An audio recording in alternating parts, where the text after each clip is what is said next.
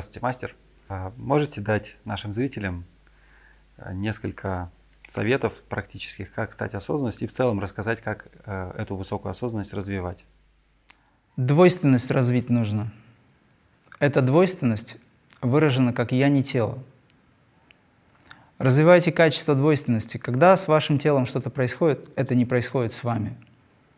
Вся система, так называемая, вообще все привязанности ума, образно говоря, да, Почему система работает на людей а, именно в направлении деградации, матрицы?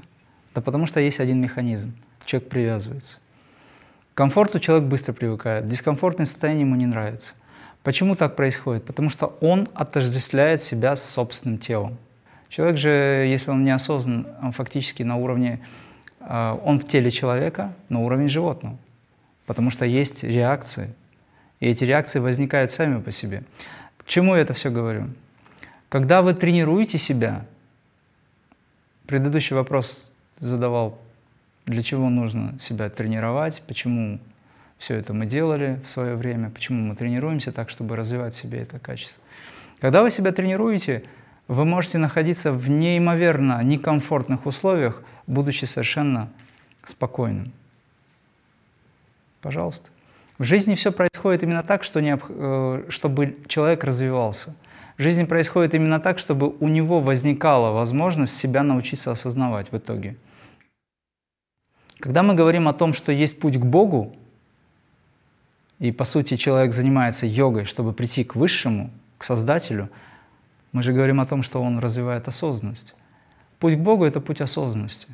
Потому что когда ты осознаешь, в конечном итоге ты начнешь осознавать себя самого, это и есть тот Творец, которого ты самоосознаешь.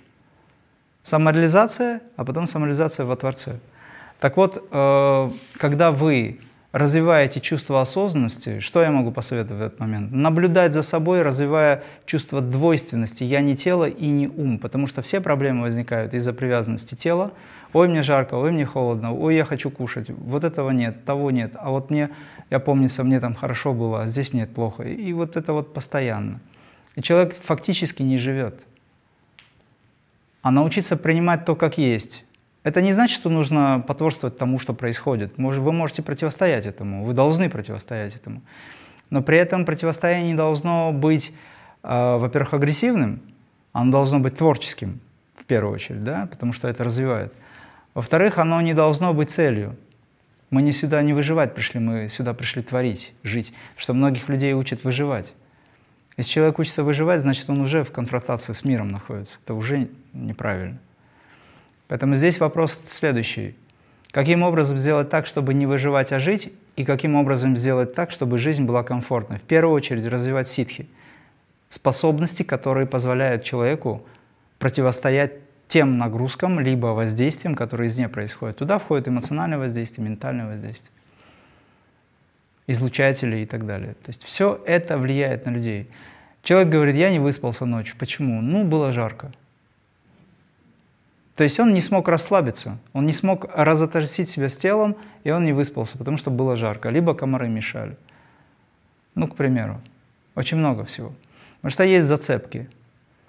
Но накормить комаров и уснуть спокойно не получается. Совет такой.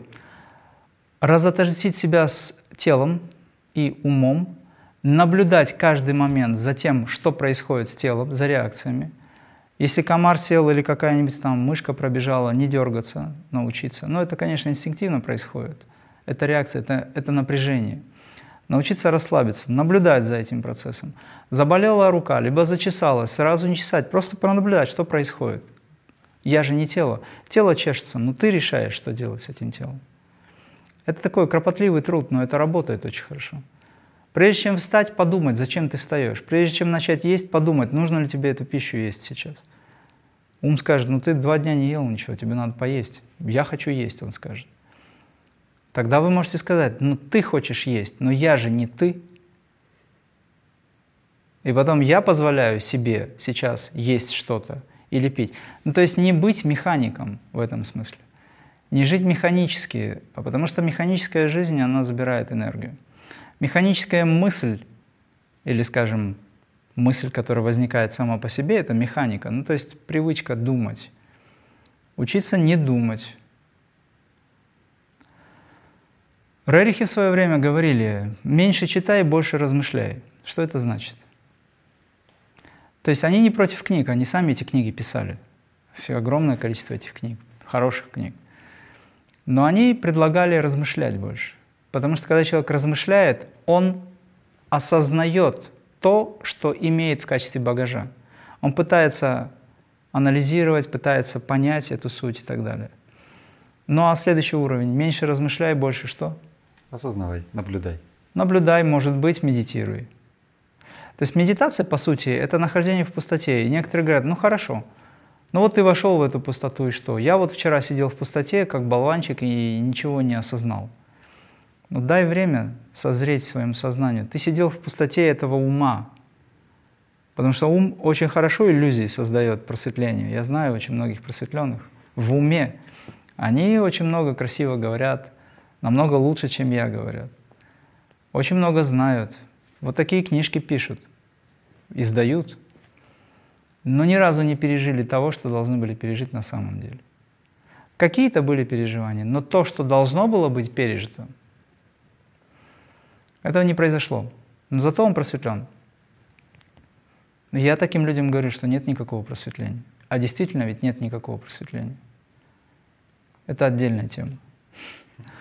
Поэтому совет такой. Присутствуй в том, что делаешь, Научись отделять себя, себя истинного от того, кто мнит себя тобой.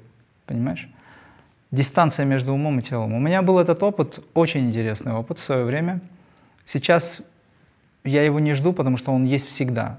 Я не тело. Вы же не говорите, что я рука. Вы говорите, это моя рука, мой палец. Ой, у меня палец заболел. Почему? Потому что это мой палец. То есть это часть тебя, но это не ты. Но, может быть, это часть твоя, но не ты. Моя голова, моя рука, но не ты. Вот на эту тему надо тем людям, которые только начали практику, стараться думать как можно чаще. Иначе будет очень сложно. Потому что по каждому поводу просто не хватит энергии и сил на все реагировать. Если, допустим, путь самурая с момента, когда он стал самураем, он идет к смерти, то он фактически рушит свою жизнь, и он должен достойно уйти. Это его цель. Это глупость на самом деле, я, может быть, сейчас э, скажу достаточно резко по отношению к традиции, но это глупость, действительно. Потому что умереть может каждый, а вот жить, по-настоящему жить, за пределами вот того, что человек умирает каждый день, это сложно. Но Порфирий Иванов учил жить. Понимаете? К примеру. Поэтому здесь научиться жить – это значит научиться, присутствуя в том, что ты делаешь, находить себя самого в самом простом. Вот это очень важный момент. И вот этим занимаются чем буддийские адепты, к примеру. Ну и для того, чтобы развить нам высокий уровень осознанности, здесь э, недостаточно просто э, осознавать себя в повседневности. Здесь требуются какие-то более серьезные методики. Так ли? Да, я называю это йогой. Но йога, она настолько обширна, что она от земли до небес йога. Поэтому на земле в обычной жизни вы осознаете себя, а когда вы имеете возможность молиться и медитировать, то вы поднимаетесь к небесам и там стараетесь себя осознать. Это универсальный подход. В обычной жизни, когда люди говорят, у нас нет времени заниматься практикой, глаза вверх поднимать, медитировать и так далее, мы должны передвигаться в метро. А разве в метро нельзя заниматься йогой? Когда вы передвигаетесь, кто это делает? Где ваша точка сборки? Почему вы не думаете о том, что вы сейчас практикуете? Вы практикуете перемещение. Вы практикуете свою жизнь, находясь где бы вы ни были, по сути. Вот сейчас мы сидим, мы можем практиковать. Практика на чем сейчас основана? На том, что ты контролируешь свои ощущения, ты слушаешь, ты вслушиваешься, ты осознаешь, и ты пытаешься это сразу усвоить. Так же ведь получается. Усвоение лучше намного, если ты позволяешь своему телу быть хорошим инструментом. Поэтому заниматься можно везде и всюду. Можно, не теряя времени, заниматься всюду. Это и есть, кстати, сейчас модно говорить 24 на 7 и так далее. У меня 36 на 7 было в свое время. Большинство людей э, понимают йогу как э, набор э, специальных физических упражнений, которые совершаются где-то либо в специальном зале, либо на коврике. Но вы сейчас говорите о другой йоге. Я говорю вообще о йоге, которая существует. Нет другой йоги, йога одна. А то, что ты сказал вначале, это попытка стать йогом. Это начало, можно сказать. Ну и либо это игра в йога, проще.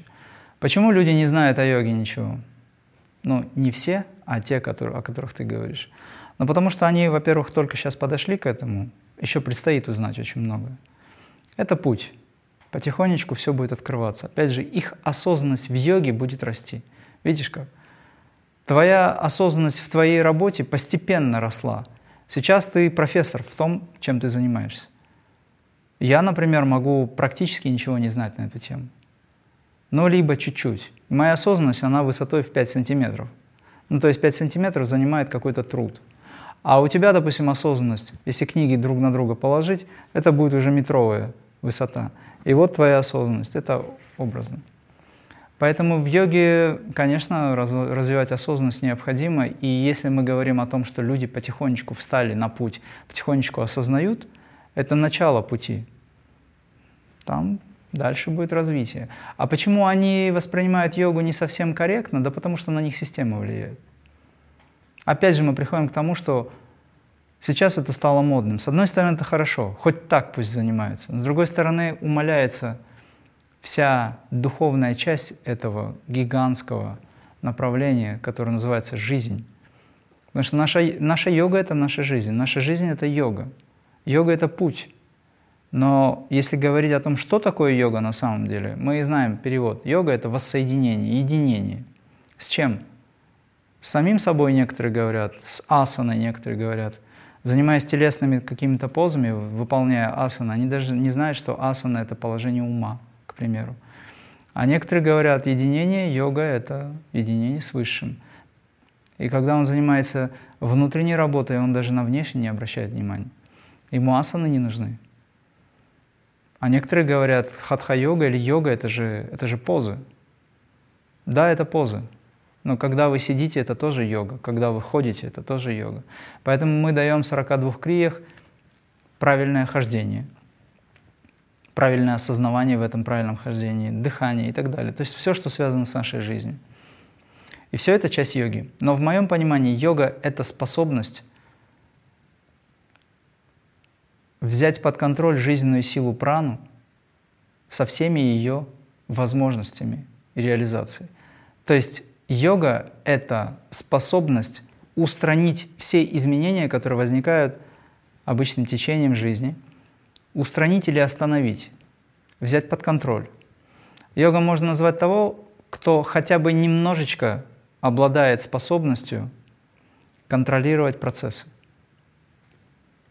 И тогда, когда человек быстро умирает, он останавливает процессы старения. Это же смерть тоже.